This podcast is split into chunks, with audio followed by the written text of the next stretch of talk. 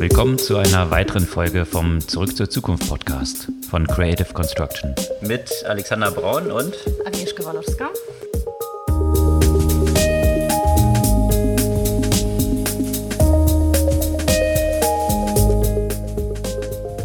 Was gab es Neues letzte Woche? Wieder mal ziemlich vieles aus dem Elonverse. Hm, auf, auf vielen, vielen Ebenen, Ebenen, von Twitter und der Übernahme und dass sie jetzt doch gesichert ist, Finanzierung und eigene Holding Company und so weiter. Und auch natürlich das ganze Thema Free Speech, was sich darum so anschließt. Ne? Also da gab es viele News, die Elon Musk mal wieder so wie er Twitter getrieben hat. Gut, dass du Free Speech Thema sagst, weil ich muss sagen, ich hatte ja auch aus so persönlichen Gründen so recht viele Gedanken in den letzten Tagen zu dem Thema Free Speech. Da würde ich gerne mit dir drüber diskutieren.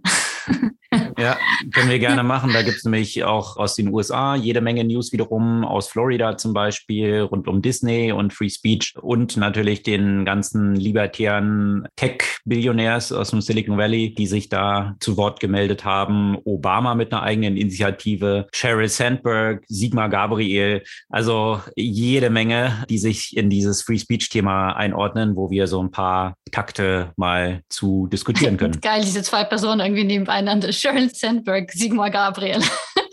Geiler Kontrast eigentlich. Naja, oder Obama und Sieger Gabriel. Das äh, ja fast auch im gleichen Level. Ansonsten gab es natürlich noch so ein bisschen Elon Universe, auch Tesla Earnings, die sehr positiv ausgefallen sind und sonst eine ganze Reihe von weiteren Earnings noch bei Netflix, von Snap. Ja, ich glaube, das waren so die größten Earnings. Diese Woche stehen noch eine ganze Menge großer Earnings an und die Börse ist, naja, im Vorfeld Erwartungshaltungen schlechter Earnings schon mal kräftig in die Knie gegangen in den letzten Tagen und mal schauen, die ganzen wirtschaftlichen Rahmenbedingungen zeichnen sich auch so ab, als ob das noch weiter südlich gehen könnte. Da steigen wir ein bisschen drauf ein. Ja, und gerade zu Netflix gab es ja viele interessante interessante Analysen, was das Geschäftsmodell äh, angeht. Ja, natürlich verbunden mit den Earnings, die mau ausgefallen sind, um das ja schon mal zu verraten.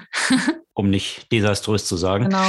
Zum Thema Apple gab es ja auch mal wieder Neuigkeiten. Wir haben drüber vor, glaube ich, so dreiviertel Jahres schon darüber gesprochen, dass sie so ein bisschen Predictive Policing, um das so auszudrücken, machen konnten im Kontext von Nacktbildern. Das geht jetzt tatsächlich äh, los in Großbritannien, so wie es aussieht. Und auch wieder ein Thema, das wir, das wir immer wieder diskutiert haben. Weitere Schritte ist gemacht hinsichtlich Digital Service Act. Wird natürlich in der Tech-Presse hoch und runter diskutiert, weil es dann durchaus Konsequenzen haben wird für die ganzen großen digitalen Unternehmen. Und auch werden Stimmen laut aus den USA, dass die USA eigentlich auch nachziehen müsste, so wie Europa das jetzt vormacht. Dementsprechend sind die Ausgaben für Lobbying in der letzten Zeit in Europa von den Big Techs explodiert, weil man natürlich sieht, dass diese Auswirkungen und Regulierungen dann auch entsprechend globale Konsequenzen haben werden und die USA dort in der Regel dann nachziehen, weil das Internet eben doch eine globale Geschichte ist. Wer hätte das gedacht? Ja,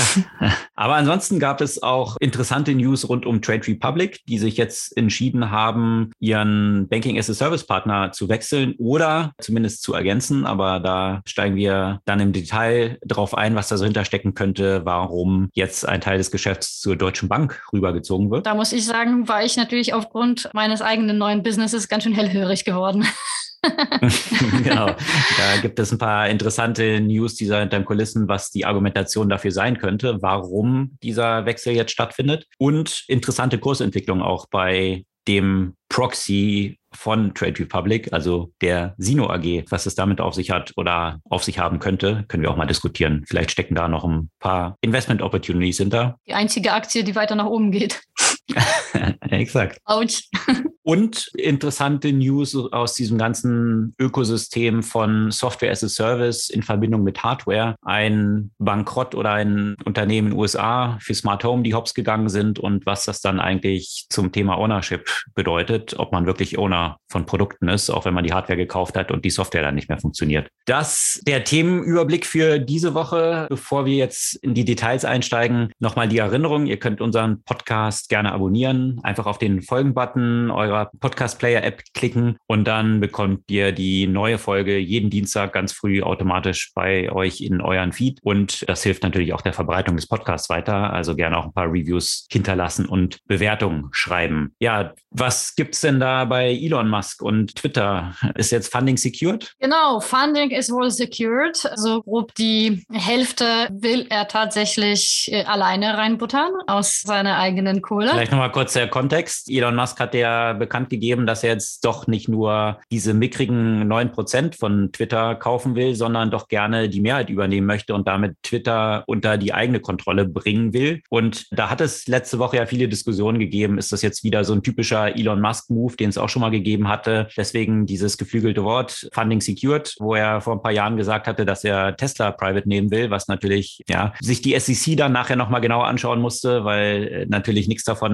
secured war. Und jetzt hatte man hier auch diskutiert, ob er überhaupt die finanziellen Ressourcen haben wird, das zu tun. Es geht ja immerhin um ja, über 40 Milliarden. Und ja, äh, Elon Musk ja, nicht persönlich in der Kasse rumliegen, sondern das meiste ist ja in Tesla-Aktien gebunden. Und jetzt kann er die beleihen auf 20 Prozent seine Tesla-Aktien, dass er als Collateral dann die, die Aktien dort liegen hat. Also damit kriegt er dann wohl um die 20 Milliarden und weitere 20 Milliarden dann gestückelt über Banken, die entsprechend hier die finanziellen Ressourcen liefern werden. Morgan Stanley, oder? Genau, unter anderem. Also von daher scheint es jetzt tatsächlich so zu sein, als ob er die finanziellen Ressourcen aufbringen könnte, Twitter zu übernehmen. Und jetzt wird natürlich heiß diskutiert, was bedeutet das? Also das Board war ja vergangene Woche, das Board von Twitter, sehr abwehrend und hat versucht, da noch so eine Poison Pill reinzudrücken, also Verwässerung von den anderen Aktionären. Ja, jetzt ist die Frage, also dass der, das Funding secured ist, heißt es immer noch nicht, dass das irgendwie stattfinden wird. Ne? Also auch, das heißt ja auch immer noch nicht, dass Elon tatsächlich diese Absicht hat. Wer weiß, ja. Also sicher kann man da nicht sein, aber es gab einen sehr interessanten Artikel. Wie immer sind sämtliche Artikel, die eigentlich von Ben Thompson auf Strategy so geschrieben werden, natürlich sehr zu empfehlen. Und er hat sich auch so ein bisschen damit befasst, was tatsächlich auch so die ja, Optionen von Elon Musk bei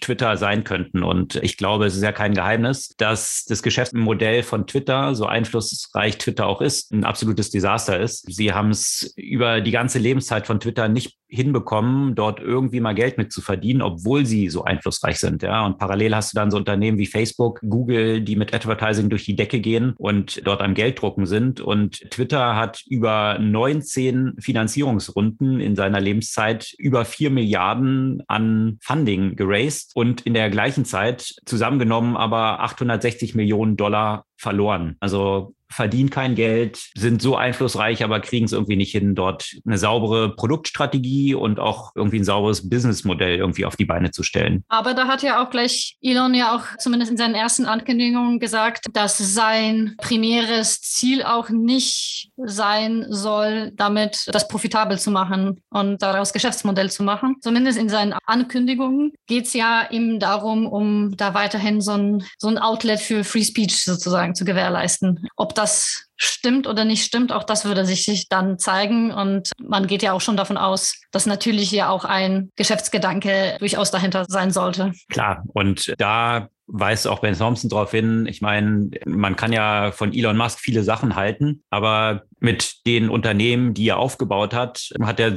zumindest bewiesen, würde ich sagen, wie kaum Zweiter in der Welt, dass er sich sehr schwierige Themen schnappen kann und die erfolgreich umsetzen kann. Also Themen, die man denken würde, also Automobilindustrie, ja, mit so hohen Investments verbunden, das aufzubrechen, Elektromobilität zu etablieren, Space Travel, ja, NASA, eines der staatlich am weitesten gefundetsten Operations, das als Privatunternehmen mit SpaceX aufzubauen und zu disrupten, die Payment-Industrie mit PayPal und so weiter. Also von daher, das hat er schon drauf. Von daher mal schauen, vielleicht kriegt das ja bei Twitter auch hin. Er hat schon ein paar Indikationen ja auch gegeben. Free Speech ist das eine Thema. Das andere, was er auch selbst getweetet hat, ist, dass er diese Twitter-Bot-Problematik lösen will. Also diese ganzen Spam-Bots möchte er eliminieren. Und seine Idee dafür ist es, echte Authentifizierung auf Twitter einzuführen. Was durchaus ein interessantes Thema ist. Bisher muss man ja nur eine E-Mail-Adresse haben, um sich bei Twitter anmelden zu können, was natürlich auch zu diesen ganzen Problematiken mitführt, die man jetzt jetzt in, den letzten Jahren natürlich eben gesehen hat. Millionen von Spambots und auch politisch motivierte Spambots, die dort benutzt werden. Das ist aber auch ein recht komplexes Thema, hier so eine Authentifizierung zu etablieren. Allerdings. Und zweischneidiges Schwert ja auch, was die Privacy natürlich angeht, wird sicherlich viel Diskussion geben. Ja. Also im ersten Schritt ist es ja auch wieder so ein bisschen wie mit diesem Editieren, ja. Ja, ist doch selbstverständlich, dann, dann löst man ja die ganzen Probleme. Aber man muss ja auch sagen, dass Twitter ja auch dazu genutzt wurde, um sei es Oppositionellen aus autoritären Ländern, sei es Whistleblowern. Und da hilft es, wenn es weiterhin möglich ist, das, sagen wir mal, anonym zu nutzen. Mhm. Ja, und das ist eine interessante Diskussion, die, die eben auch aktuell so stattfindet, was weit über Twitter hinausgeht. Grundsätzlich um die Regulierung von Social Media auch. Gab es einen sehr interessanten Artikel, wie jetzt natürlich in diesem Kontext von zunehmender Regulierung ein Shift stattfindet Richtung Telegram, wo eben gerade diese ganzen extremistischen Gruppen immer stärker Richtung Telegram sich bewegen und dort es ja keine Recommendation-Mechanismen gibt, demnach auch nicht diese Gruppen auffallen, die jetzt anderen vorgeschlagen werden, was im, sagen wir mal, in Anführungsstrichen offenen Social Media dann früher oder später aufpoppt. Und das sind genau so die Schwierigkeiten von einerseits willst du ja auch die Möglichkeit bieten, damit Oppositionelle und Whistleblower sich auch irgendwie äußern können. Andererseits ist das wiederum das zweischneidige Schwert von dem Missbrauch dann auch wiederum über Bots und Fake Accounts, die dann stattfinden, wo aktuell natürlich auch viele der großen Social Media Player, also Facebook, auch gar kein Interesse haben, das wirklich aktiv zu bekämpfen. Die sind Aktivitätstreiber halt auch, ne? Aktivitätstreiber und gerade wenn man wie Facebook den Zenit seiner Unternehmensgeschichte und Wachstum der aktuellen Social Networks weit überschritten hat, also die Userzahlen eher rückläufig sind, dann kann man das natürlich so ein bisschen kaschieren, indem man ein paar Millionen von solchen Fake-Accounts dort weiter hat und dann weiter demonstrieren kann, ja eigentlich wachsen wir wieder sideways oder sind zumindest nicht schrumpfend, was de facto ja nicht der Fall ist. Also das sind so die, die Schwierigkeiten, die damit auch einhergehen. Interessant finde ich aber so ein bisschen, was in Twitter auch so drinsteckt und die Idee, die Ben Thompson hat. Seine Idee ist eigentlich, dass man es aufsplitten müsste. Und das geht so ein bisschen zurück in die Ursprünge von Twitter. Haben wir ja auch schon häufig diskutiert. Früher war Twitter ja sehr offen. Man hatte APIs und konnte über diese Schnittstellen, die Twitter angeboten hat, selber eigenes User Experience kreieren. Ja, diese ganzen Apps, die drum um Twitter damals drumherum entstanden sind, Twitterific und TweetDeck und solche Geschichten, die gehörten ja zunächst mal nicht Twitter, sondern man hat auf die Innovationskraft von unabhängigen Entwicklern gesetzt, die den Social Graph von Twitter quasi nutzen konnten und selber ein eigenes User Experience kreieren konnten. Und das hat ja Twitter am Anfang auch sehr stark getrieben. Und dann hat man sich irgendwann überlegt, jetzt müssen wir Geld verdienen. Und womit verdienen wir Geld? Also Werbung. Und um Werbung ausstrahlen zu können, musst du eigentlich Owner des User Experience wiederum sein. Und deswegen hatte man damals die die, die APIs abgestellt. Äh, die Innovation ist damit gestorben bei Twitter und das Geschäftsmodell hat auch nicht richtig funktioniert. Die Idee ist jetzt, warum macht man nicht zwei Companies drauf? Du hast, du hast diese eine Company, die der Owner des Social Graphs ist, der zwangsläufig oder zweifelsohne extrem wertvoll ist, weil die ganzen User, die auf Twitter sind, natürlich sehr einflussreich sind. Und auf der anderen Seite hast du eine andere Company, die Twitter-Apps sind und diese Open Graph Company gibt dann Zugang zu unterschiedlichsten Anbietern Entwicklern und Startups, die diesen Graph nutzen können und eigene Apps darauf aufzubauen. Und das kann man wiederum monetarisieren. Rate mal, wie viel Twitter aktuell nur verdient pro User an Werbung? Im Jahr oder? Ja. Keine Ahnung, ein Euro? Also ein Dollar? Na, schon ein bisschen mehr. 13, okay. 13 Dollar. Aber das ist ein Desaster äh, verglichen mit sämtlichen anderen Social Networks. Also man könnte sich auch vorstellen, dass eben dieser Open Graph dann für, keine Ahnung, 6,50 Dollar pro User beispielsweise accessible wird. Damit diese Company dort die, den Graph Graph owned viel Geld verdient und auf der anderen Seite dann durch die externen Anbieter Produktinnovation wieder reinkommt in Twitter und natürlich auch viele unterschiedliche Möglichkeiten gespielt werden können, was Regulation, wer auf einer Plattform geduldet wird, wer nicht. Das wäre dann auch eigentlich dann outgesourced zu lauter unterschiedlichen Playern. Du könntest dann halt so ein ganz offenes Netzwerk haben, wo alle dann aktiv sein können oder du kannst ein sehr reguliertes haben, wo entsprechend Hate Speech verboten ist und dann kann man sehen, wohin die Nutzer tendieren. Also das das ist so ein bisschen die Idee, die ich ganz charmant finde, dort wieder Dynamik reinzubringen in ein doch sehr starr von der Produktentwicklung gewordenes Unternehmen, was ein Gesamtmodell ist, was wirtschaftlich nicht funktioniert. Ja, ist grundsätzlich, glaube ich, interessant, ne, wenn man das sich auch andere Branchen anschaut, dieses, das so ein bisschen zweigleisig zu fahren, dass du einmal so als ja, Software as a Service Provider oder Data as a Service Provider sozusagen fungierst und dann auch eine andere, eine andere Firma hast, die, die auf User Experience basiert, dann hast du nicht dieses, diesen Konkurrenz innerhalb eines Unternehmens, was zu priorisieren ist, weil es ja de facto zwei Unternehmen dann sind, die jeweils die Prioritäten entsprechend äh, fokussieren können. Ja, und, und da gab es natürlich genau in diesem Kontext gab es ja auch eine ganze Reihe von Seitenhieben, weil natürlich auf Twitter dann diskutiert wurde von Elon Musk, was man dort eigentlich so machen könnte und dann auch Jack Dorsey natürlich mit eingestiegen ist in die Diskussion und lustigerweise Jack Dorsey als Gründer und bis vor kurzem noch CEO von Twitter dann so rausgelassen hat, es gab dann so eine Frage, ob nicht das Board von Twitter das Problem sein, äh, wie dysfunctional das ist und das hat Jack Dorsey dann einfach nur mit einem Wort bestätigt, mhm. yes.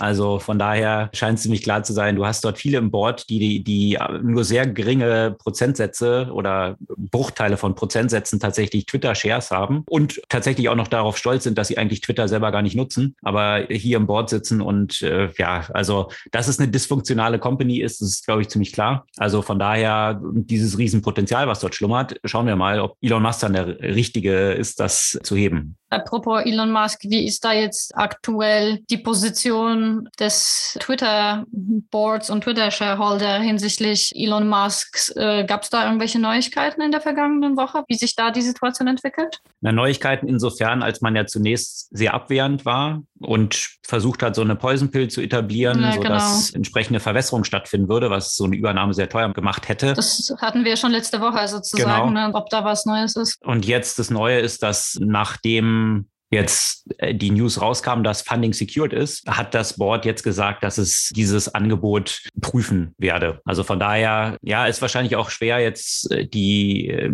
eigenen Shareholder oder im Interesse der eigenen Shareholder muss man das natürlich auch ja, prüfen, weil das Twitter das irgendwie nicht hinbekommt, dort mal ein funktionierendes Geschäftsmodell aufzubauen, ist mittlerweile offensichtlich. Also von daher könnte es ja durchaus im Interesse sein, auch der ganzen Shareholder, dass hier mal ein neuer Versuch gestartet wird. Ob natürlich diese Übernahmeprämie, die jetzt dort Elon Musk zahlt, die jetzt ausreichen wird, weil ja, das lag ja nicht so weit oberhalb, also vielleicht nur 20 Prozent Größenordnung oberhalb des letzten Preises. Ist nicht so eine Riesenprämie, aber vor dem Hintergrund, dass es ja auch tatsächlich ein problematisches Asset ja. ist. Warum, warum so ein Unternehmen, was über die ganze Zeit nur am Geld verlieren ist, warum das überhaupt mit 30 Milliarden bewertet Eben. ist. Das, das Einzige, was dort der Wert ist, tatsächlich die User und der Knowledge Graph, den man dort eigentlich hat, der sehr viel weiter geht, was die Interessen von sehr einflussreichen Nutzern angeht, als es jetzt irgendwie ein Facebook oder so weiter hat. Ne? Ja, äh, wird sich zeigen, wie sich das dann weiterentwickelt. Ja, was gab es sonst? Wir haben ja gesagt, das äh, Thema Free Speech ist ja ein wichtiges Thema, mit dem eben Elon Musk da angetreten ist. Da gab es ja aber auch andere News rund um, rund um diese Thematik. Ja, Elon Musk, vielleicht da noch abschließend, der, der hat auch noch bekannt oder ist rausgekommen, dass er jetzt ein paar Holdings schon mal gegründet hat. X Holding 1, 2 und 3. X war ja auch so, nannte sich PayPal am Anfang, bis es dann PayPal umbenannt wurde. Also er möchte jetzt anscheinend seine ganzen Companies, Twitter, SpaceX und so weiter, die ganzen Boring. Terralink, Boring, Tesla, alle als X unter eine X-Holding bringen, also so eine übergeordnete Holding. Also wird immer mehr so zu dem, wie nennt sich der, dieser Ironman-Typ, der Ach Multimilliardär ja, ja. mit seinen ganzen weltumspannenden Assets. Ja, aber um Free Speech ging es in vielen Dimensionen natürlich dann auch, unter anderem in Florida. Da hat der republikanische Senator DeSantis jetzt ein Gesetz durchgewunken oder vielmehr auch die gesetzgebende Versammlung dort in, in Florida in den USA wird es tituliert als Don't Say Gay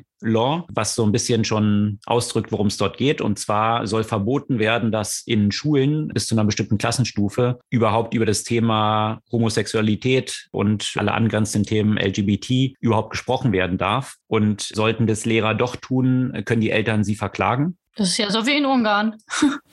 Exakt. Das ist jetzt tatsächlich dort, wird zum Gesetz. Und da hat sich der CEO von Disney dann kritisch zu Wort gemeldet, was als Konsequenz jetzt bedeutet, dass DeSantis jetzt das Special Tax Treatment von Disney, also Disney ist natürlich ein sehr einflussreicher Arbeitgeber in Florida mit den ganzen Theme Parks, diese Steuervergünstigung, die Disney erfährt, soll jetzt aufgehoben werden. Also ja, sehr demokratisches Vorgehen. Ja, wenn man äh, sich kritisch äußert, dann gibt's äh, eine Financial Penalty, die jetzt hier Disney aufgebrummt wird, dafür, dass der CEO Free Speech nutzt, um eine bestimmte Gesetzgebung, die Free Speech verhindern soll, zu kritisieren. Also das ist äh, auch eine interessante Entwicklung. Und das hat natürlich viele Dimensionen, ja. Also das ist natürlich irgendwie auch so gekoppelt an diese ganze libertäre Milliardärsklicke aus dem Silicon Valley. Also mittlerweile immer stärker auch, was ich ein bisschen schockierend finde, ähm, Mark Andreessen und Elon Musk, der natürlich auch, da kommen wir nachher dann noch zu, zu den Netflix-Earnings. Äh, da wusste natürlich auch Elon Musk, woran die schlechte Performance liegt. Er hatte dann darauf geantwortet, der Vogue-Virus, äh,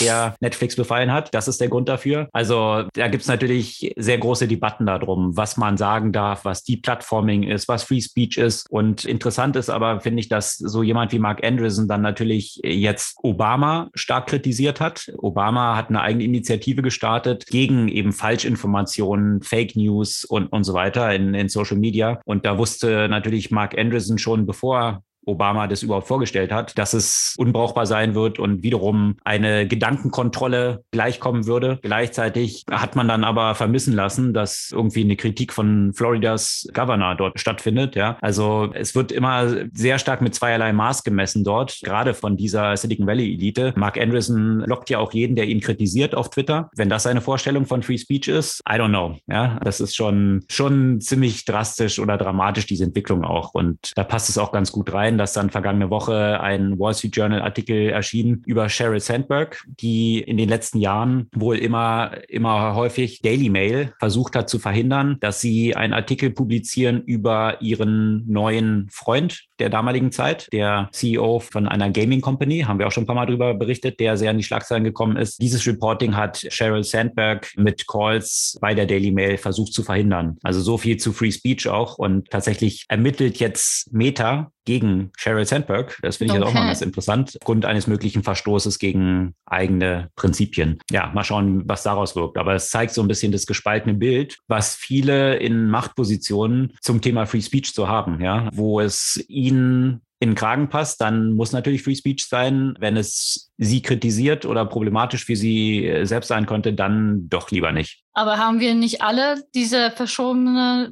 Bezug zu Free Speech? Also ich denke sozusagen selbst über meine eigene Einstellung. Ne? Ich habe viele bekannte Freunde, die, sagen wir mal, politisch oder in vielen gesellschaftlichen politischen Themen nicht meiner Meinung sind. Und da diskutieren wir ja auch zum Teil sehr heftig äh, über diverse mhm. Themen. Und es ist, auch wenn ich mich über so, zum Teil irgendwie furchtbar aufregen kann, also es geht ja bis zu dem Thema Impfgegner und so weiter. Ja, also auch das ist alles, wo ich dann sage, stimme ich nicht zu, ärgert mich ja auch, wenn da Falschinformationen verbreitet wird, ist aber für mich noch kein Grund, um, sagen wir mal, eine Freundschaft auszusetzen. Ja, es ist, es ist noch für mich alles in dem Rahmen, in dem ich sage, es, es, ich mag das für dumm halten, für, für komisch, aber es ist eine andere Meinung, äh, die, die ich irgendwie akzeptiere. Und ich merke, dass äh, für mich eine, an welcher Stelle für mich eine rote Linie gibt. Und eine rote Linie ist tatsächlich für mich der, der Krieg in der Ukraine. Ich glaube, ich vielleicht als Polen hatte immer irgendwie so eine rote Linie, die, die in Richtung äh, Russland oder Putin ging. Und wenn ich diese Leute nicht zufälligerweise Impfgegner, die jetzt Putin-Freunde sind, ja, die sehr aktiv Desinformation in dieser Hinsicht posten, da hört irgendwie meine Toleranz auf. Mhm. Ja, diese rote Linie, die du beschreibst, die scheint es Thema Free Speech bei Schröder und Sigmar Gabriel eben nicht so zu geben, als zum Beispiel. Ja. So hat nämlich Sigmar Gabriel vergangene Woche der New York Times gedroht, sie verklagen zu wollen, wenn sie über bestimmte Treffen von ihm berichten. Er hätte seit 2015 nicht mehr mit irgendwelchen russischen Offiziellen sich getroffen und danach kam so ein Post, wo jemand mal nachgeschaut hatte und dann gab es so ein Protokoll 2017, wo er sich mit Alexei Milner trifft. Also ja, aber da sind wir genau wieder bei diesem Thema. Ich finde, die, die Frage stellt sich so ein bisschen anders, dass man persönlich natürlich von manchen Sachen gestört ist oder auch äh, eigene rote Linien dann hat, finde ich nachvollziehbar. Die Frage ist aber, in welcher Machtposition du äh, Klar. diese, mhm. diese Meinung dann äußerst oder versuchst, andere zu blockieren. Und äh, wenn du jetzt so ein Silicon Valley Billionär bist oder halt ein einflussreicher Politiker, dann finde ich, ist das Maß, mit dem gemessen werden muss, wie du selbst mit Free Speech umgehst und was du auch tolerierst und was zum dem demokratischen Prozess auch dazu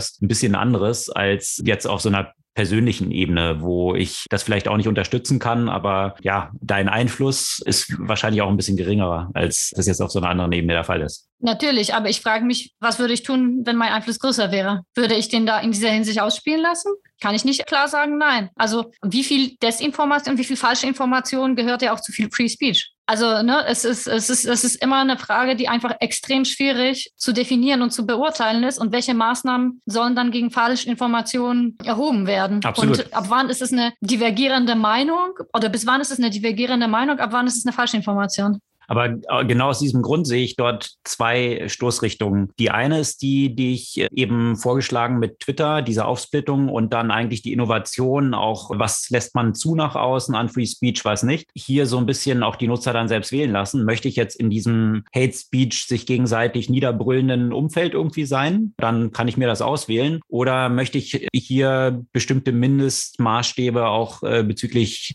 der Äußerungen dort haben, dann kann ich mir das wählen. Also deswegen diesen Vorschlag hier, Innovationen nach außen zu verlagern und zu diversifizieren, den finde ich sehr attraktiv. Das ist die eine Variante. Und die andere, die wurde durch einen sehr guten Artikel, den ich wirklich nur jedem empfehlen kann, den hatte Jeff Bezos als Kommentar auf diese ganze Diskussion um Free Speech dann wiederum gepostet. Im Atlantic ist der erschienen. Wirklich langer Artikel, Lesezeit über 40 Minuten, aber absolut zu empfehlen von einem NYU-Professor geschrieben zu diesem ganzen Thema und wie auch Social Media und, und das Internet eben hier die Kommunikation verändert hat und die auch die Verbreitung mhm. von News und mit allen positiven und allen negativen Konsequenzen und auch mit konkreten Vorschlägen, die auch schon lange eigentlich existieren. Also wie man mit Viralität umgeht, ja, dass man eben zum Beispiel auch abstufen kann, ob sich jetzt, äh, wenn es verifizierte Accounts sind, dass du vielleicht dann eine andere Verbreitung hast, ja, also versus Spambots, dass Spambots oder nicht identifizierbare Accounts Accounts dann eben nicht ganz so viral gehen können oder ausgebremst sind, wenn es irgendwie zwei, dreimal geshared wird, dann nur mit einer bestimmter Hürde nochmal geshared werden kann und so weiter. Also da gibt es ja verschiedene Ansätze auch und ich glaube, da muss man, ja, das Schwierige ist immer dort, eine schwarz-weiß Antwort gibt es dort in so einem komplexen Umfeld sicherlich nee. nicht. Ja, aber diesen Artikel, den Artikel posten wir auf jeden Fall auch in unseren Show Notes. Kann ich jedem nur sehr empfehlen. Absolut lesenswert. Aber zum Thema Elonverse, da gibt es ja natürlich nicht nur Twitter, sondern gab es ja auch viele interessante äh, Meldungen. Das finde ich ja auch irgendwie so lustig, ne? dass da gerade äh, schön so diese PR-Maschine angetrieben wurde und dann kommen ja so diverse Meldungen äh, aus dem ganzen Universum. So Boring Company mit einem neuen Funding. Dann kündigt er seine, seine lustigen humanoiden Roboter an, wo da ja auch einige sich so ein bisschen drüber lustig machen. Wobei bei Elon muss man ja auch sagen, haben sich ja auch schon viele lustig gemacht über alle möglichen Sachen, die er vorgeschlagen hat, die dann erfolgreich wurden. Und wieder das Thema Full Self-Driving, was er schon wieder verspricht, da denke ich mir so, okay, äh, wie häufig wird er das nochmal sagen und daneben liegen, bis es dann tatsächlich, bis er tatsächlich irgendwann mal richtig liegt, weil wenn du irgendwie zehnmal jedes Jahr Full Self-Driving verspricht und das nicht geliefert wird, wirst du irgendwann mal nicht mehr so ganz ernst genommen. Hast du das Video dazu gesehen, was viral ging letztes letzte nee. Woche äh, von einem Full Self-Driving Tesla. Ach so, das gegen den Jet, ja, ja, genau. Was gegen den Private Jet gefahren das war dieses, ist. Das war ein Video von, von einem Private Jet, der, der auf einer Landebahn oder da geparkt stand und äh, der Owner hat dann seinen Tesla dorthin beordert, was man ja so remote dann machen kann. Und ja, der Tesla hat irgendwie den Jet nicht so richtig gesehen und ist dann gegen den dreieinhalb Millionen Dollar Jet gefahren, was natürlich eine sehr gute Demonstration von, wie gut Full Self-Driving tatsächlich schon funktioniert war. Tja, ist ja nicht darauf ausgerichtet, auf irgendwelchen Privatflughäfen zu fahren. ja, da hat Machine Learning noch nicht so richtig nee. funktioniert. Da gibt es noch zu wenig Daten. Ja, ja, muss man, äh, ja. Aber das sind genauso die Konsequenzen. Aber ja, was du aufbringst, ist aber natürlich, dass da ist Elon Musk natürlich schon, das beherrscht er par excellence, hier die Medien zu dominieren und das eben über seinen einzigen Kanal Twitter, weil ja, Tesla hat zero Werbeausgaben, die bezahlen kein Geld für Werbung, sie haben keine Niederlassung, keine Vertriebsniederlassung, keine Filialen, sie haben keine PR-Abteilung, sondern das ist alles Personalunion Elon Musk, der diese ganze Geschichte vorantreibt. Und da gab es natürlich auch Tesla Earnings. Und das äh, muss man schon sagen, faszinierend. Sie haben bekannt gegeben, dass sie jetzt im ersten Quartal 308.000 Fahrzeuge ausgeliefert haben. Wenn man das mal vergleicht, mittlerweile kommt man dann auch an solche Zahlen. Also BMW verkauft pro Quartal 600.000 Fahrzeuge. Also immer noch doppelt so viel wie Tesla. Aber Tesla ist jetzt nicht mehr so die ganz kleine Nummer. Vor fünf Jahren hat Tesla pro Jahr noch nur 100.000 Autos ausgeliefert. Ja, fünf Jahre später pro Quartal schon 300.000. Und wohlgemerkt auch sehr profitabel im Vergleich zu vielen anderen Automobilherstellern, die ja eine recht geringe Profitabilität pro hergestelltes Fahrzeug haben, wenn sie überhaupt profitabel dort sind, schafft Elon oder Tesla das sehr profitabel zu machen und ist, worauf man immer so verwiesen hat, dass Tesla eigentlich nur Geld verdient, weil sie jetzt diese CO2-Zertifikate weiterverkaufen an äh, Hersteller, die noch eben CO2 ausstoßen. Das ist äh, nicht mehr der Fall. Sie verdienen tatsächlich richtig Geld. Und ja, das muss man schon sagen, dass Elon Musk das hier geschafft hat, in der Industrie auch einen Wettbewerb zu erzeugen und äh, dass Tesla jetzt auch nicht allein auf weiter Flur. Also es gab auch eben interessante News von Mercedes zum Beispiel, die jetzt ja auch ein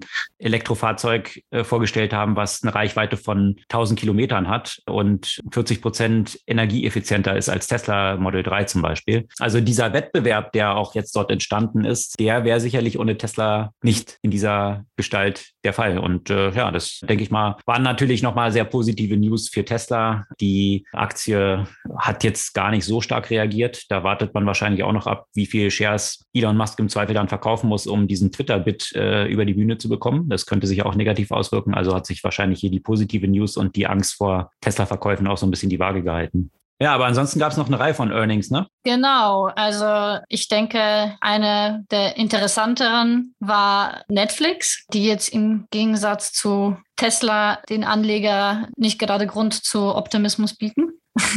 Vorsichtig, Vorsichtig formuliert. formuliert. Also wenn man sich jetzt auch jenseits von den finanziellen Zahlen die Entwicklung der Nutzerzahlen anschaut, die haben ja erwartet in dem ersten Quartal oder die haben, die haben sich das gewünscht und das eben entsprechend bekannt gegeben, ein Wachstum von zweieinhalb Millionen Nutzer oder Kunden in dem ersten Quartal von 2022. Und äh, stattdessen ist das Gegenteil eingetroffen. Also die haben nicht nur nicht zweieinhalb Millionen neue Subscriber erreicht, sondern die haben 200.000 verloren. Ja, und da muss ich sagen, das ist schon ein absolutes Desaster. Und vor allem das Desaster, was ich daran finde, und das hat die Börse ähnlich gesehen, ist auch bei so einen großen Verfehlen der nach außen kommunizierten Zahlen hätte eine an der Börse notierte Company schon mal eine Warnung aussprechen müssen. Weil, ich meine, das ist ja jetzt nicht wahrscheinlich am Tag der Earnings plötzlich aufgepoppt, nee. oh, ups, da fehlen irgendwie über zwei Millionen Nutzer, die wir eigentlich dem Markt versprochen haben. Und sowas sieht die Börse natürlich super ungerne, wenn die Vorhersagen so unzuverlässig sind, was dazu geführt hat, dass Tesla auch plötzlich dann an einem Tag mal 40 Prozent abgestürzt ist. Also das zeigt eben, ja, also A, wenn eine Company, die bisher als so eine Growth Company dasteht, jetzt plötzlich in Value shiftet, ja, eine Value Company wird und selbst da kann man sich die Frage stellen, ist es ein Value Stock? So sind sie jetzt auf jeden Fall kräftig abgestraft worden. Und es ist tatsächlich die Frage jetzt Netflix absolut im Krisenmodus. Wo soll das Wachstum jetzt herkommen? Mhm. Ja. Naja, zumal, also man kann es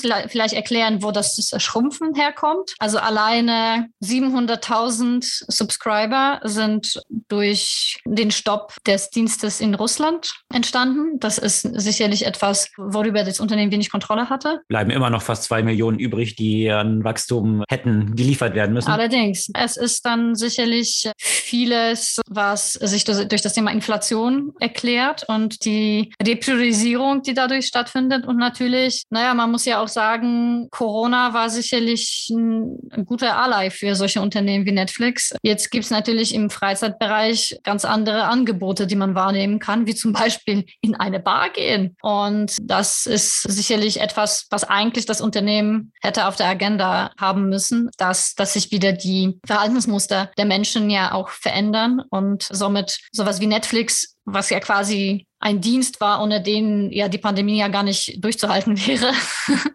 äh, auf einmal nicht mehr diesen Stellenwert hat. Ja, äh, einerseits eben das, was du schilderst, diese Corona Sonderentwicklung, die es da sicherlich gab. Die läuft jetzt so ein bisschen aufs Normal zurück. Es gibt Alternativen wieder, aber es gibt natürlich auch im Streaming-Bereich Alternativen, Absolut. Äh, die aufgepoppt sind von Disney Plus über Amazon Prime.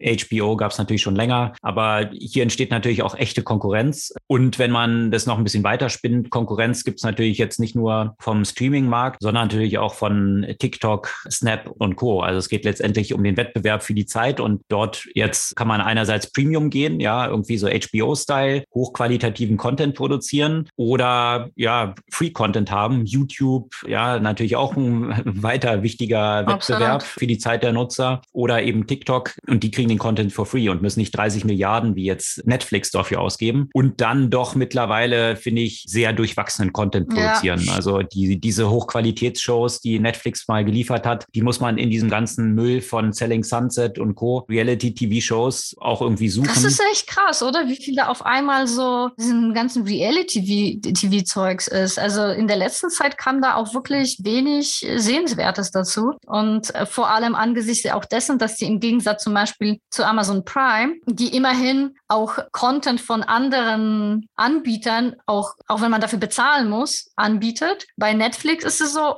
okay, wenn du dann nichts findest, was dir passt, auch wenn du bereit wärst zu bezahlen, extra, dann bist du halt lost. Dann gehst du halt raus. Da bleibst du nicht weiter drin. Mhm. Das ist bei Prime natürlich schon praktisch, dass man einfach dann eben für einzelne Shows auch einzeln zahlen kann, genau. was für die Monetarisierung natürlich nochmal besser ist. Plus Amazon Prime muss ja nicht wirklich das Streaming monetarisieren, weil es ja für sie ein Lead-Generation-Kanal für all die anderen Produkte von Amazon Absolut, eigentlich ist. Ja. Und ja, also von daher ist natürlich die strategische Aufstellung von Netflix, muss man sagen, schon ziemlich schwach im Vergleich zu auch Wettbewerbern wie jetzt ein Disney, ne? die natürlich ihre Assets auch über unterschiedlichste Kanäle noch weiter monetarisieren können. Also irgendwelche Characters, die generiert werden für eine Erfolgsshow, die kann man natürlich auch in den Theme Parks und auf irgendwelchen Kreuzfahrtschiffen, keine Ahnung, dass sowas noch funktioniert, aber ja, ist ein wichtiger Teil des Business von Disney, da ausspielen. Und Netflix monetarisiert es natürlich nur über ihr Streaming-Programm. Natürlich versuchen sie jetzt auch Gaming noch zu etablieren, um noch andere Einnahmequellen und eine Argumentation zu haben, dafür zu zahlen. Aber man hat schon gesehen, diese Preissteigerung, die Netflix jetzt dort auch durchsetzen wollte, ja, ist schwierig. Was Netflix auch ins Feld führt, dass 100 Millionen Konten auch geteilt werden. Also da wollen sie als einen Move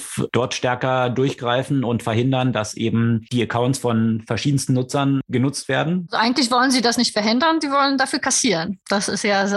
Ja, genau. Die wollen diese 100 Millionen in ja, Paid User switchen, die Piggyback aktuell noch eben auf den Accounts von anderen unterwegs sind. Und sie wollen auch tatsächlich jetzt die Kosten reduzieren. Teilweise sind die natürlich, was die Produktion angeht, sehr aus dem Ruder gelaufen. Da ist vielleicht auch die Antwort bei diesem Reality TV. So ein Quatsch lässt sich natürlich irgendwie recht günstig produzieren. Wohingegen zum Beispiel so Stranger Things, da hat eine Folge zuletzt 30 Millionen Dollar gekostet. Eine einzige Folge. Also ist tatsächlich dort auch von Produktionen ziemlich aus dem Ruder gelaufen. Da wollen sie an der Kostenschraube drehen und sie diskutieren jetzt auch darüber, Werbung einzuführen. Und ja, all diese Entwicklungen, keine Ahnung, die deuten ja auch eher so eine Richtung, dass Netflix, also Netflix hat eigentlich Fernsehen disrupted, indem Werbung abgeschafft wurde und hochqualitativer Content produziert wurde. Und jetzt wird das zu einem nicht linearen RTL 2. Exakt, ja. Also von daher wird eigentlich das Alleinstellungsmerkmal, was eigentlich existieren sollte, wieder disrupted. Aber man kommt letztendlich, wie ich finde, man weiß ja auch gar nicht, man kann ja nicht fünf Pay-TV-Dinger parallel nee. haben. Mhm. Also eigentlich wird jetzt wieder das Erfordernis, das, was wir auch schon häufiger äh, diskutiert haben. Also strategisch gibt es ja zwei Möglichkeiten, Geld zu verdienen, Bundling und Unbundling. Also nachdem zunächst mal TV unbundled wurde und jetzt wird es wieder so unübersichtlich mit lauter so Streaming. Eigentlich braucht es jetzt einen Layer da drüber, der irgendwie wiederum Bundling macht von interessanten Content, äh, auf den ich dann zugreifen kann. Alex, weißt du noch, vor wie vielen ja, Jahren?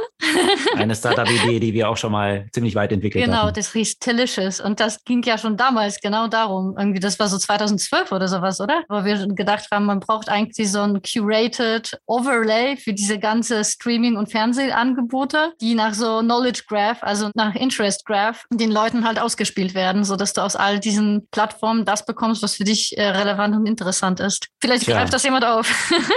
being too early is as good as being wrong, a story of genau. my life. Ja. Aber im ganzen Streaming-Kontext gab es noch einen krasseren Flameout eigentlich, als es jetzt Netflix äh, war, und zwar CNN Plus. Ja, ein weiterer Streaming-Service, der mit viel Fanfare etabliert werden sollte. Das heißt also ein Paid-TV-Channel von CNN. Und Consultants hatten hier fabulöse Millionen Nutzer vorhergesagt. Und ja, also werde den Namen jetzt nicht näher nennen, aber eine Consulting-Firma stand da sehr in der Kritik und wurde kräftig auf Twitter gebasht. Aber natürlich ist es immer schwierig, Prognosen zu treffen, besonders wenn sie die Zukunft äh, betreffen und wenn das Management auch schon eine bestimmte Vorstellung hat, wie die Prognose aussehen sollte um den Business Case zu etablieren. Und jetzt hat man aber gesehen, tatsächlich hat CNN, die haben 300 Millionen investiert, um diesen eigenen Premium Pay-TV-Channel zu etablieren, also ein Streaming-Angebot aufzubauen und haben in den 23 Tagen, als diese Zahlen dann rauskamen, diese operativ waren, tatsächlich nur 10.000 tägliche Nutzer erreichen können. Also nicht Millionen, es waren mehrere Millionen, ich glaube zwei Millionen waren irgendwie adressiert. Ich weiß nicht in welchem Zeitraum, aber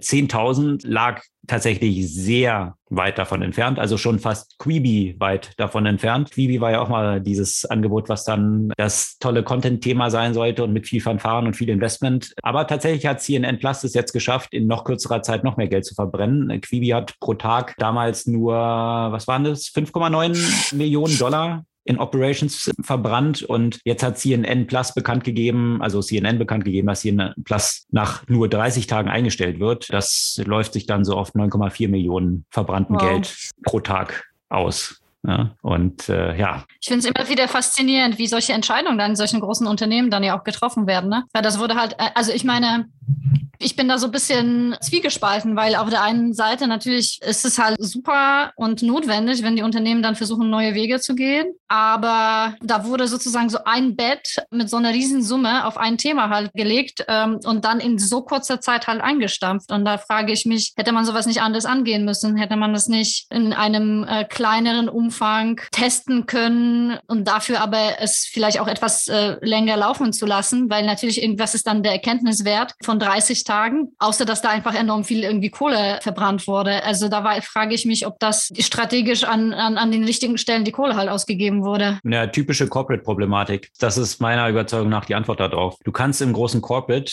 nicht wenig Geld ausgeben.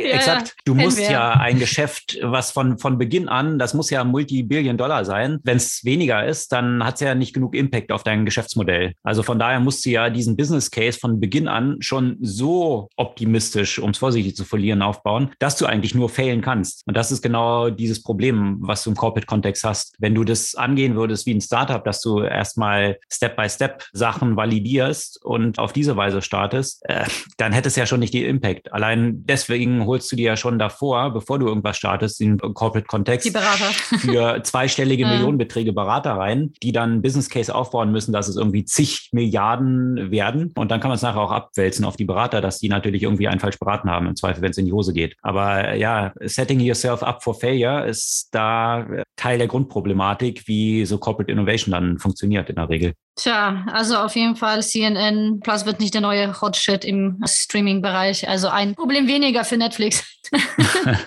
ja. 10.000 User, die sie damit verloren hätten. Genau. Ja, ansonsten gab es aber noch Earnings auch vom anderen Wettbewerber, Wettbewerber zumindest um die Zeit, die Intention der Nutzer, und zwar Snap. Und die haben, naja, sagen wir es mal so, vor dem Hintergrund der negativen Erwartungen, die man schon hat. Also der ganze E-Commerce-Bereich geht ja auch jetzt also geht nicht zurück, aber wächst nicht mehr so stark, wie er natürlich während der Corona-Zeit gewachsen ist. Dementsprechend sind die Werbeausgaben dann auch geringer und deswegen waren die Erwartungen jetzt schon nicht so hoch. Da hat Snap dann zumindest die Erwartungen nicht so stark enttäuscht. Sie haben recht gut abgeliefert, vor allem in Bezug auf Nutzerwachstum. Und äh, da stehen ja diese Woche noch ein paar Ergebnisse an, und zwar Meta oder formerly known SE Artists Facebook, die äh, werden ja auch Zahlen berichten und da kann man schon davon ausgehen, dass es wesentlich schlechter ausfallen wird. Twitter-Zahlen stehen auch noch an. Bin mal gespannt, wie es dort ausgeht. Pinterest, also die ganzen Werbenetzwerke könnte schwierig werden. Da hat Snap eigentlich noch ganz gut äh, performt, weil sie tatsächlich noch ein starkes Nutzerwachstum haben. Da ist Meta oder Facebook ja weit darüber hinaus, starkes Nutzerwachstum zu haben. Von daher müssen sie ja organisch aus den existierenden äh, Nutzern wachsen und das ist natürlich etwas schwieriger. Von daher bin ich mal gespannt, wie sich die Aktie von Meta dann entwickelt wird, wenn sie ihre Ergebnisse bekannt geben. Shopify und Amazon stehen demnächst auch an, was E-Commerce angeht. Und da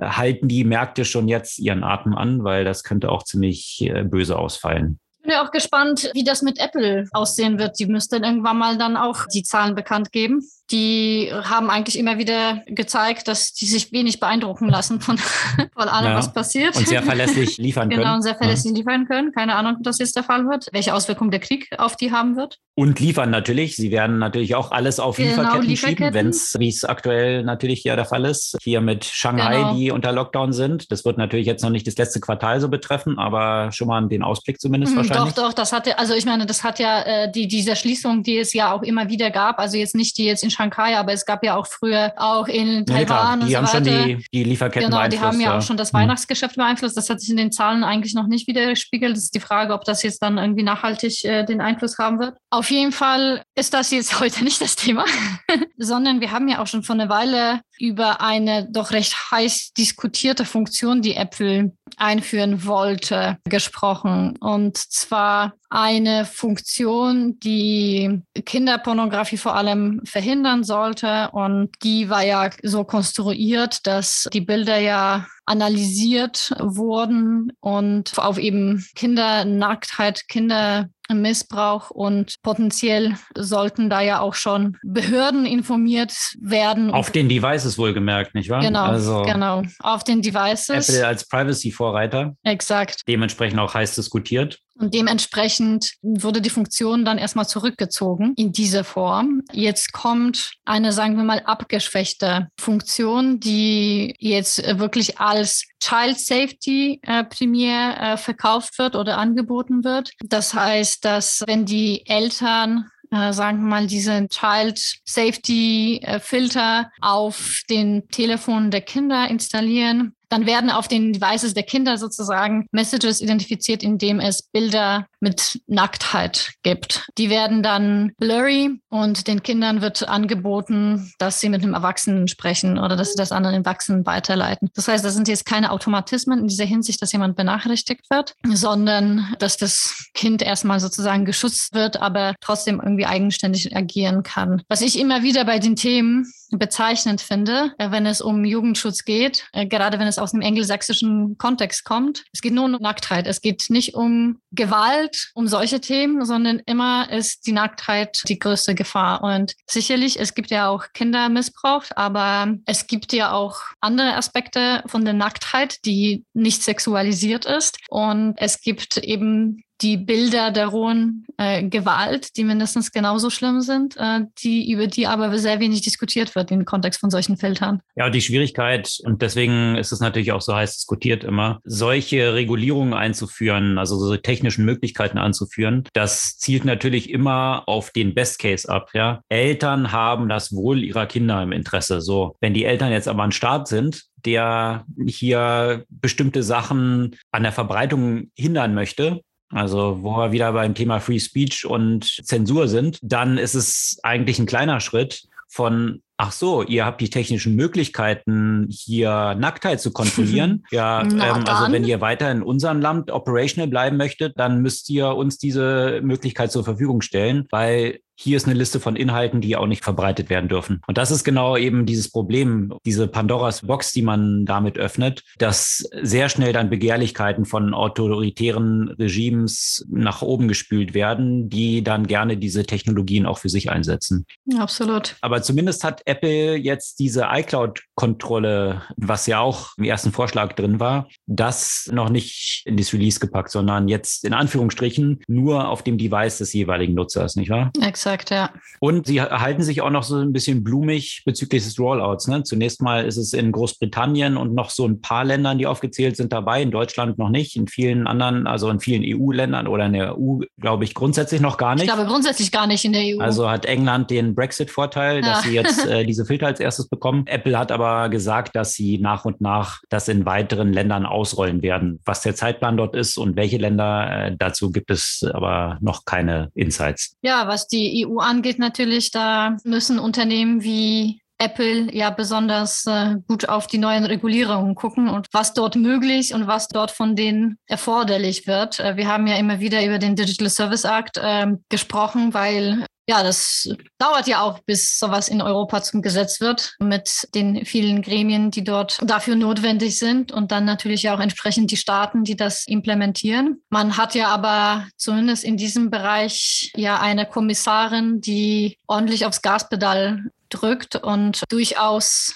als eine würdige Kontrahentin ist sozusagen für die ganzen Big Tech, die Margarete Vestager, auf deren Mist, um das sie sozusagen, dass ja auch ein Stück weit natürlich gewachsen ist. Und genau, der Digital Service Act, um nochmal zu, daran zu erinnern, ist eine europäische Gesetzgebung, die vor allem die großen Online-Plattformen regulieren möchte in vielerlei Hinsicht. Die Gesetzgebung ist ja schon seit mehreren Monaten, wenn man nicht mittlerweile von Jahren sprechen kann, natürlich in der Diskussion. Jetzt ist es ja auch so weit, dass sich die ganzen relevanten EU-Gremien ja auf, äh, auf ein Gesetz äh, entsprechend geeinigt haben. Und diese Regulierung soll 2024 dann entsprechend anfangen zu gelten. Und ja, also ich meine, es wird jetzt eigentlich nichts nicht viel Neues äh, dabei sein, weil die großen Konzerne waren ja sicherlich ja auch die ganze Zeit dabei zu identifizieren, was das für die für Konsequenzen hat. Ordentlich an äh, Lobbyarbeit natürlich ja auch am leisten. Hast du ja auch anfangs schon erwähnt, dass das Thema Lobbying in Europa zu einem großen Kosten- und Aufwandsfaktor für die ganzen Big Techs wurde. Und wie wir schon auch letzte Woche gesagt haben,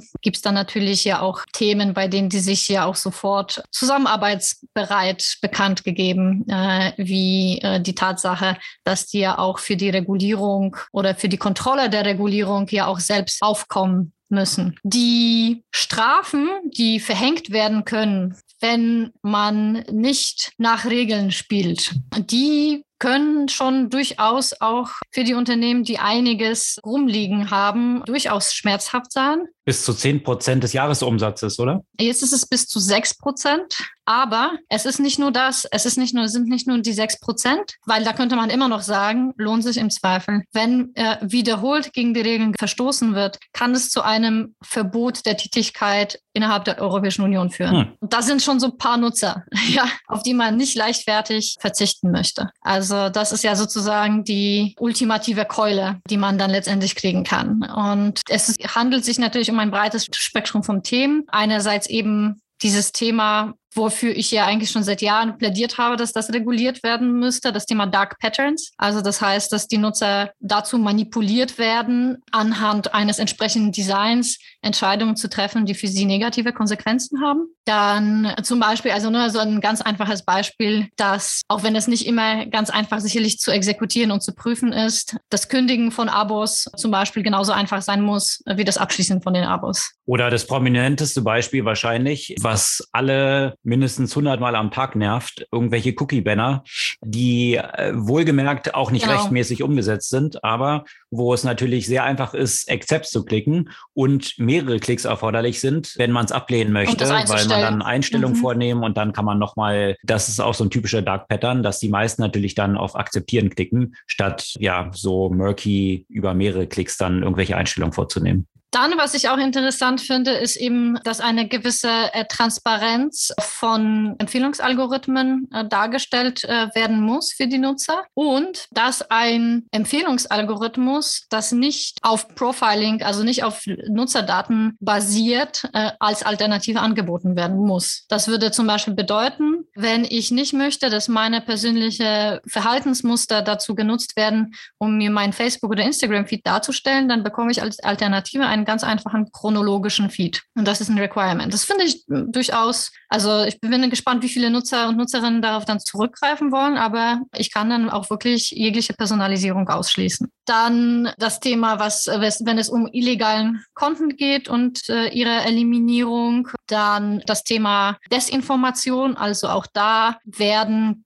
Plattformen entsprechende äh, Strategien einführen müssen, wie ihre Verhaltensweise vor allem während Krisen auszusehen hat. Also das wurde natürlich auch sehr stark durch den Krieg in der Ukraine ja auch äh, befeuert, dass äh, die Unternehmen entsprechende Regelungen dafür haben müssen. Also das ist jetzt natürlich nur der Ausschnitt und wie halt häufig so ist, der Teufel steckt dann natürlich in, in Details wie die ganzen Sachen äh, tatsächlich konkret implementiert werden und wie sie konkret exekutiert werden, nach welchen Kriterien. Ich bin auf jeden Fall sehr gespannt, weil so ab 2024, wo das in Kraft tritt, äh, wird es sicherlich sehr spannende auch Gerichtsfälle geben dazu. Was ich interessant finde an dieser neuen Gesetzgebung, ist, dass man, wie ich finde, eine ganze Menge gelernt hat aus dieser ersten Iteration rund um GDPR. Weil letztendlich hat man damals GDPR ja auch etabliert, um eigentlich schon die Big Techs zu treffen. Man hat sie aber nicht explizit dort reingeschrieben und damit riesige Kollateralschäden erzeugt. Also viele Unternehmen äh, geschädigt und Big Techs eigentlich noch mächtiger gemacht. Also ja. von daher, indem man es nicht konkret benannt hat, was man eigentlich als Intention hatte in diesem Gesetz, GDPR, hat man das Gegenteil erreicht. Und das ist jetzt in dieser Gesetzgebung anders. Absolut. Man hat hier adressiert ganz klar, dass es sich an Unternehmen richtet, die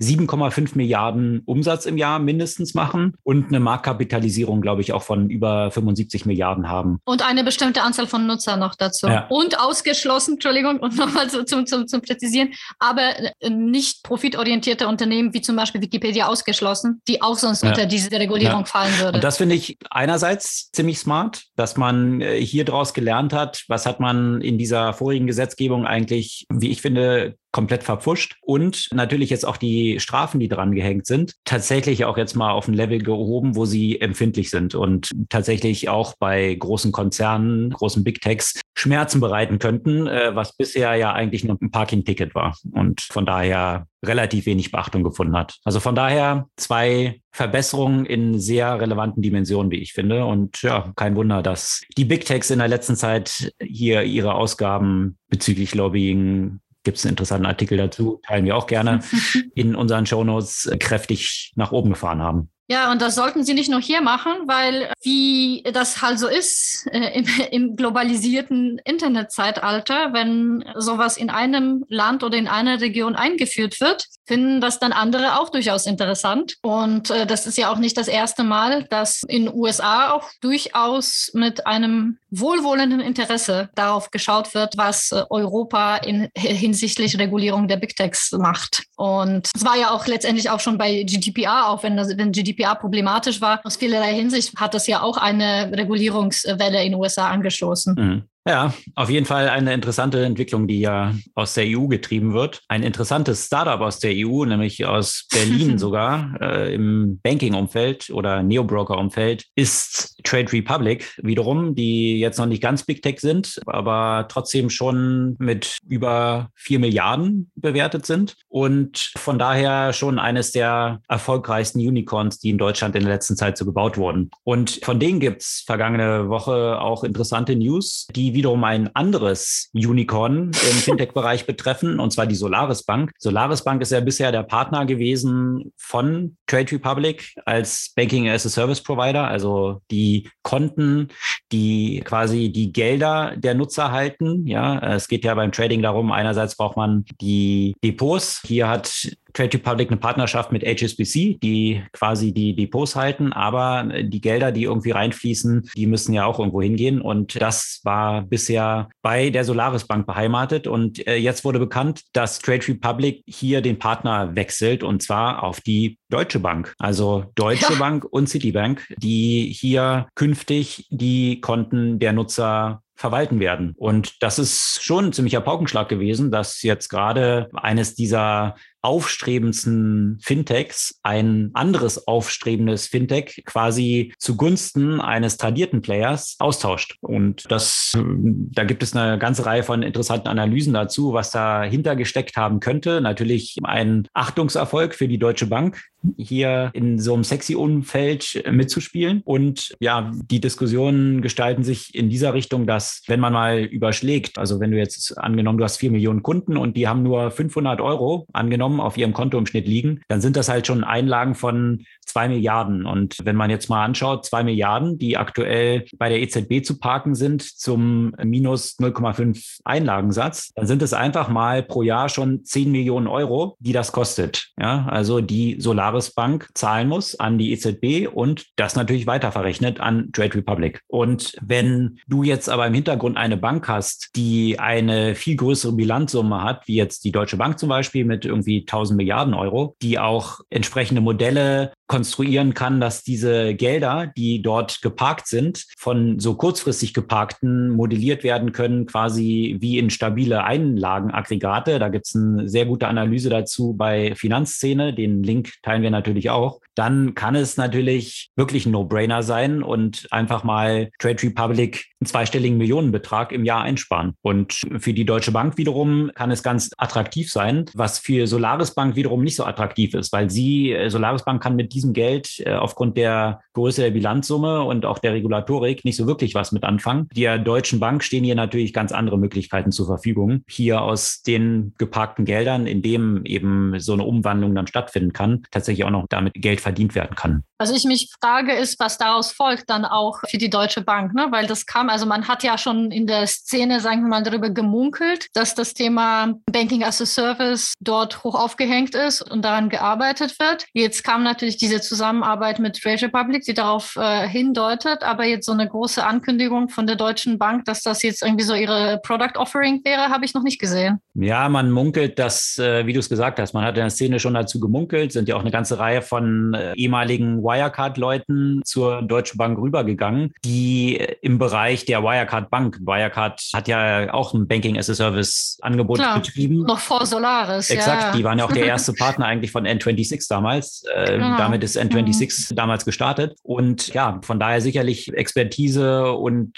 ja, dieses Geschäft aufzubauen, dort mit rübergenommen. Und was man eben schon gemunkelt hat, dass es natürlich auch schon eine ganze Reihe von solchen Partnerschaften gibt. Trade Republic jetzt wahrscheinlich nicht der erste Player in diesem Kontext für die Deutsche Deutsche Bank ist, aber das jetzt nicht so groß an die große Glocke gehängt worden ist. Ich meine, wen will man damit erreichen? Man will ja auch nicht irgendwie Endkonsumenten erreichen. Von daher muss man es ja auch nicht im Endkonsumentenmarkt irgendwie publizieren, was dort hinter den Kulissen im B2B-Umfeld vermarktet wird. Und da hat man ja nicht so einen transparenten Einblick. Und in der Regel wird das jetzt auch nicht so an die große Glocke gehängt, wie es jetzt hier mit Trade Republic zwangsläufig passiert ist, weil Trade Republic ihre Kunden, die jetzt von diesem Umzug des Kontos natürlich in informiert werden mussten, weil sich die Bankleitzahl entsprechend ändert. Nicht bei allen ja, allerdings. Noch ne? nicht. Also das ist vor allem bei Neugeschäft ja. und beim teilweise, also ich habe zum Beispiel noch, noch Ich habe auch noch keine Notification äh, bekommen, mal gucken. Also zunächst mal wird es noch so verkauft, als ob es einen Teil der Bestandskunden betrifft und die Neukunden. Mal schauen, ob dann früher oder später das gesamte Geschäft rüber migriert wird. Grundsätzlich ist es, diskutiert man dann auch eben, ob das jetzt ein Verlust für Solaris Bank ist. Ja, einerseits könnte man sagen, die sind jetzt auch gerade zum Unicorn geworden und müssen hier eine Wachstumsstory erzählen und eine Wachstumsstory mit so einem stark wachsenden Fintech wie Trade Republic ist natürlich eine coole Story. De facto ist das Geschäft, was sie natürlich mit Trade Republic aber machen, auch sehr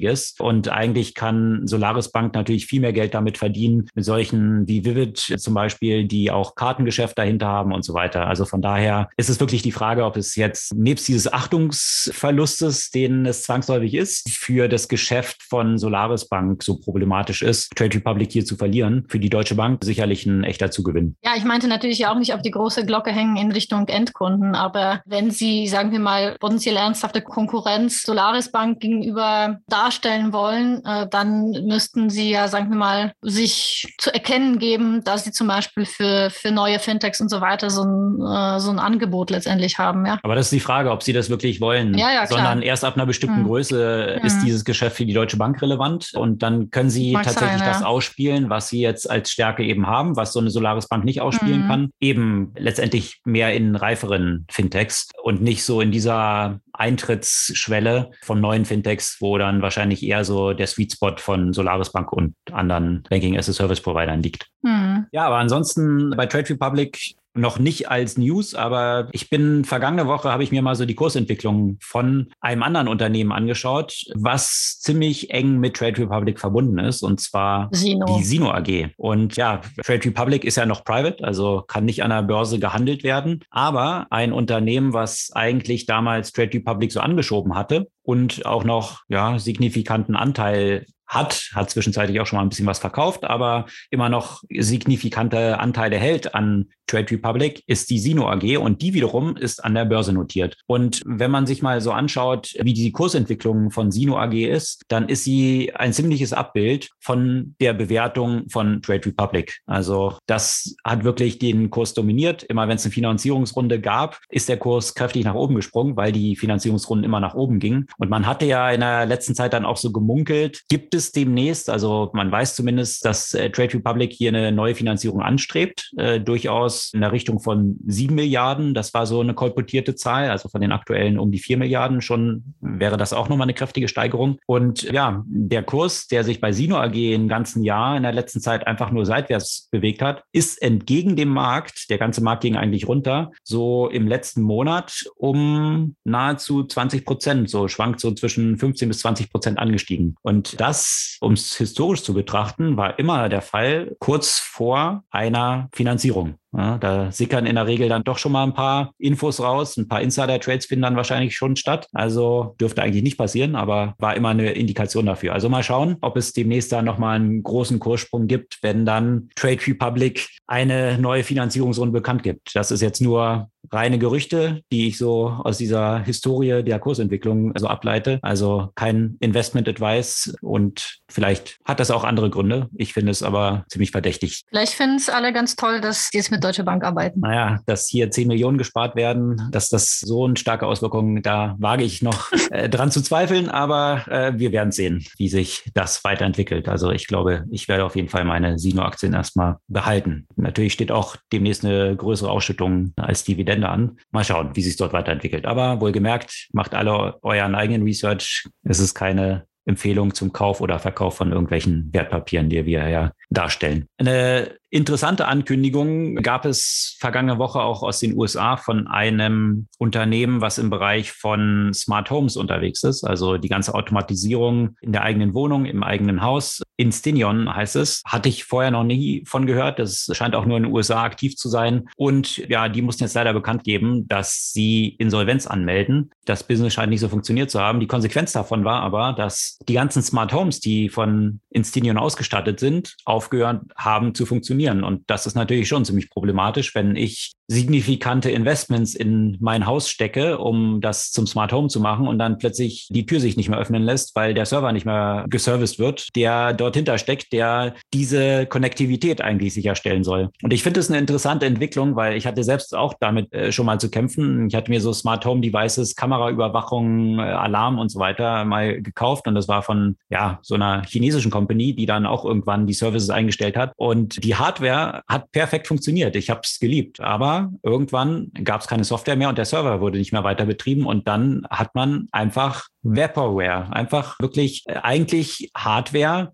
die man nur noch wegschmeißen kann. Und das finde ich eine sehr relevante Entwicklung, weil äh, jetzt mal abgesehen von, von dieser einen News, dieses Chapter 11 oder des Bankrotts dieses Smart Home Unternehmens dort in den USA, ist natürlich der Trend in jedem Bereich Richtung Software as a Service, also dass man Hardware verkauft, aber eigentlich das Geld nachher über Services verdient, die darüber laufen. Und die laufen natürlich nur so lange, solange das Unternehmen auch noch existiert. Und plötzlich kann äh, sehr wertvolle Hardware einfach gar nichts mehr wert sein, wenn sie nicht mehr betrieben werden kann, weil die Software nicht mehr weiter betrieben wird. Und denke da an so Sonos, da gab es ja auch schon mal die News, die haben Software-Update gebracht und dann alte Hardware nicht mehr unterstützt, was zum Riesenaufschrei geführt hat, weil die Leute eigentlich ihre alten Sonos-Speaker in Anführungsstrichen wegschmeißen konnten und neu kaufen mussten. Und das ist gerade nicht gerade ein Schnäppchen halt, ne? Exakt. Und nur als ein Beispiel und die, die Konsequenzen, die sich daraus ergeben, dass immer mehr Richtung von Ownership zu Service, Service als ein Modell, ja, also Netflix ist auch ein Service, Musik hat man auch keine CDs mehr zu Hause stehen, sondern alles Service-based. Das funktioniert eben nur so lange, solange das Unternehmen noch existiert und wenn es dann auch noch mit Hardware verbunden ist, hat es natürlich noch ganz besondere Konsequenzen. Und da glaube ich auch, dass da Regulierung in hinsichtlich Interoperabilität zwangsläufig nachziehen wird. Da kann man sich, denke denke ich, das sind gute Beispiele dafür. Espresso, die ja erstmal ja auch äh, die einzigen waren, die dann auch ihre Kapseln entsprechend verkaufen konnten, die irgendwann der Schutz ja quasi ausgelaufen ist und jetzt kannst du Nespresso-Kapseln von allen möglichen Marken kaufen. Ich finde, dass genauso muss es dann auch bei IoT letztendlich äh, der Fall sein, dass du im Zweifel auf diese Hardware, die du zum Teil teuer erkauft hast, also stell dir vor, so ein so Peloton äh, ist pleite genau, und dann irgendwie 3000 Euro Bike ist halt äh, wenig wert mhm. oder auch viele andere Sachen, wenn alles letztendlich smart wird. Ja, ich ich, ich meine, wenn die Waschmaschinenfirma pleite geht, kann ich die ja trotzdem nutzen, ne? über viele Jahre hinweg. Äh, wenn, wenn das alles aber mit der Software operiert wird, wird es ganz schön spannend. Und äh, da du ja auch schon so Right to Repair und so weiter hast, bist du irgendwann mal Right, äh, right for Interoperability äh, in irgendeiner Hinsicht halt haben. Dafür musst du aber auch einen einheitlichen Standard äh, schaffen, sodass überhaupt diese Interoperabilität überhaupt möglich ist. Ne? Und diese existiert jetzt auch noch nicht zu 100 Prozent im Kontext von, von IoT. Womit wir den Bogen wieder zum Anfang spannen und der Zweiteilung von Twitter in die Apps Company und die Interest Graph User Data Company. Also die Apps Company wäre dann hier in diesem Kontext quasi die Hardware und Öffnung über Schnittstellen gegenüber anderen Softwareanbietern, die ich dann auf meiner Hardware betreiben kann. Und dann habe ich einen echten Wettbewerb um die coolsten Services, wo ich nicht mehr eine zentralisierte Login-Effekt auf der einen Seite habe. Das ist natürlich nicht im Interesse der Unternehmen, die das betreiben, aber dann letztendlich auch äh, sicherstellen kann, dass die Hardware nicht abhängig ist nur von einem Anbieter. Also eigentlich passt perfekt auf das Gleiche im Softwareumfeld. Kontext Twitter, was auch hier bei Hardware, Software-Geschäftsmodellen dann interoperabel über APIs dann irgendwie laufen könnte. Und das würde, glaube ich, auch wieder Innovation auch ein Stück weit befeuern, weil dann kannst du ja auch als Unternehmen irgendwann mal sagen, ich fokussiere mich nur auf diese Geräte und jeder darf äh, darauf einspielen, was er möchte. Oder halt umgekehrt, ich produziere gar keine Geräte, bin aber ein super Experte in den ganzen Anwendungen halt dafür. Absolut. Und da kann das halt parallel weiter weiter wachsen und muss nicht beides miteinander verknüpfen. Und baue dann eine coole App, die das OS von Peloton sein kann, aber das wiederum mit dem HealthKit von Apple verknüpft und noch irgendwie meine, was gibt's noch? Fitbis-Informationen mit einbezieht und so weiter. Und meine Spülmaschine, die ich dann irgendwie mit dem Treten auf Peloton äh, mit Strom versorgen kann. Zum Beispiel.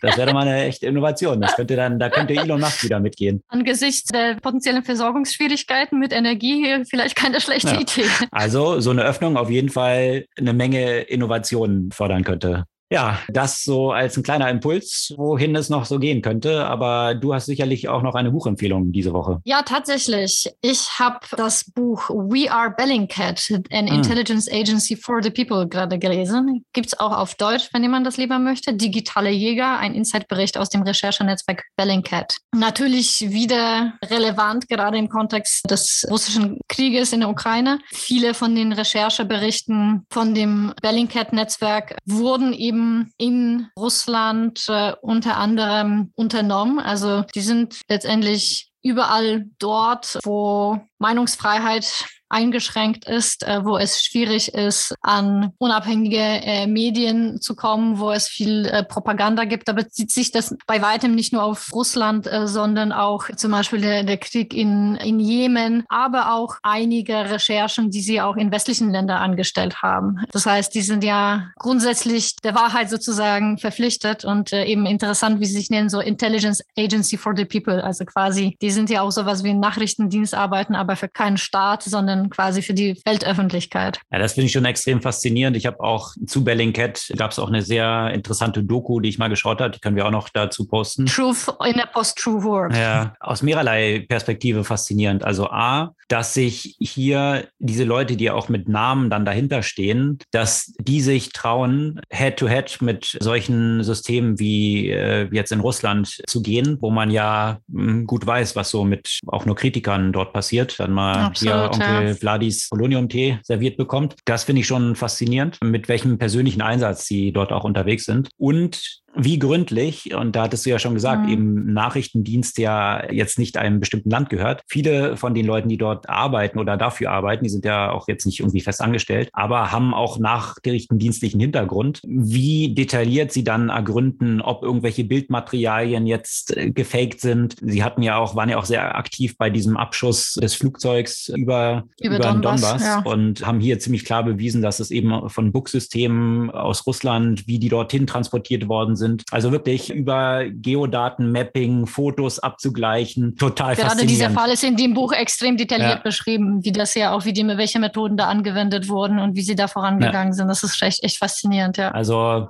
Klingt nach einem sehr interessanten Buch und ja, definitiv gerade in diesem Kontext, den wir auch am Anfang hatten, Fake News, Bots. Ich finde, es gibt wahrscheinlich aktuell wenige Sachen, die relevanter sind als die Tätigkeiten, die von so jemandem wie Bellingcat ausgeführt werden. In diesem Wust von Bullshit, der absichtlich verbreitet wird, um alle Leute im Unklaren zu lassen, was könnte tatsächlich jetzt die Wahrheit sein, hier tatsächlich systematisch vorzugehen und tatsächlich zu recherchieren, was ist tatsächlich von Fakten belegbar und hier durch diesen ganzen Bullshit mal durchzuleuchten. Absolut. Das also die Leseempfehlung und wie gesagt auch äh, Doku-Empfehlungen, die wir auch in den Shownotes unseres Podcasts und auf unserer Podcast-Blog-Seite posten als Link. Genauso die Links zu sämtlichen Artikeln, die wir hier so erwähnt haben. Das soll es für diese Woche gewesen sein. Wir freuen uns über euer Feedback, eure Kommentare, gerne auch eine Weiterempfehlung an Freunde, wenn euch dieser Podcast gefallen hat und hören